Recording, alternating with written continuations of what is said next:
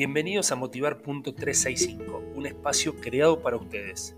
En los próximos 5 minutos te voy a proponer disparadores para que tus pensamientos sean diferentes.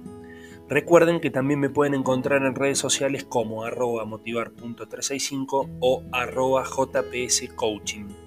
Disfruten de este episodio.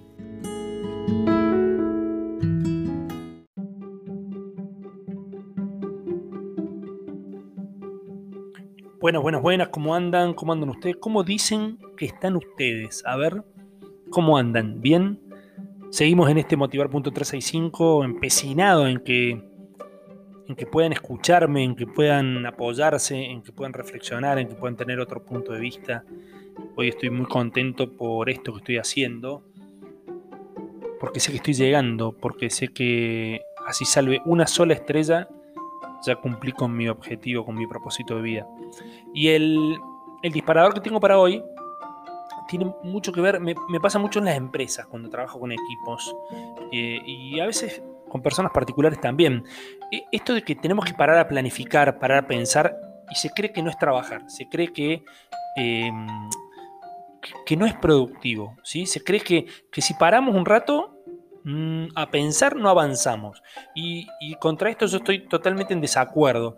Creo que ustedes tienen que tener esta convicción, primero hacia dónde van, y después que cada tanto tienen que hacer un, control de por dónde van, cómo van, cómo se sienten, qué está bueno, qué está malo, qué pueden modificar.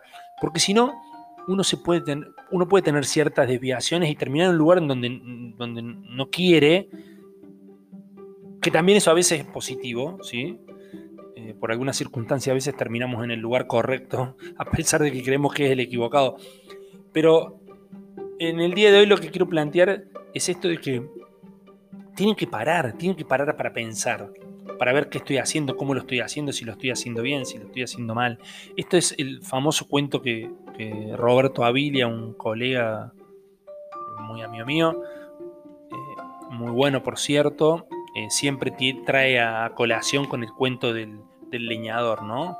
Y el cuento del leñador tiene que ver con este hombre que, sale al bosque a, talar y, bueno, en su poderío físico empieza a talar árboles y árboles. Bueno, el primer día su producción es genial, ¿no? Empieza a talar, no sé, 10 árboles.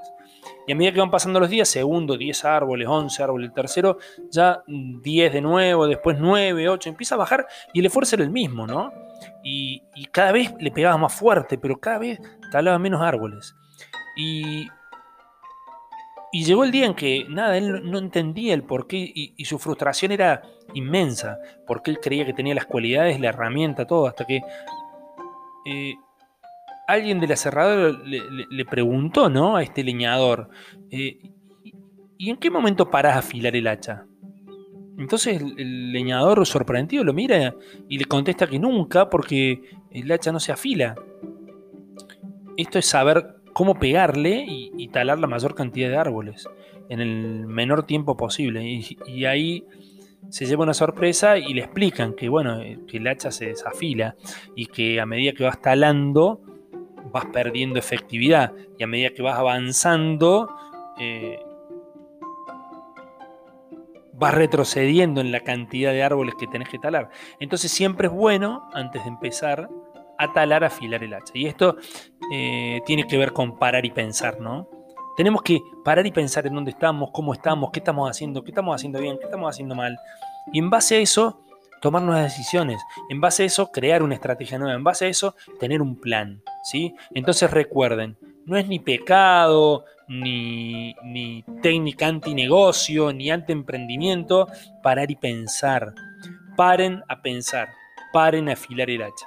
Le mando un saludo gigante a mi amigo querido del alma, Roberto Avilia.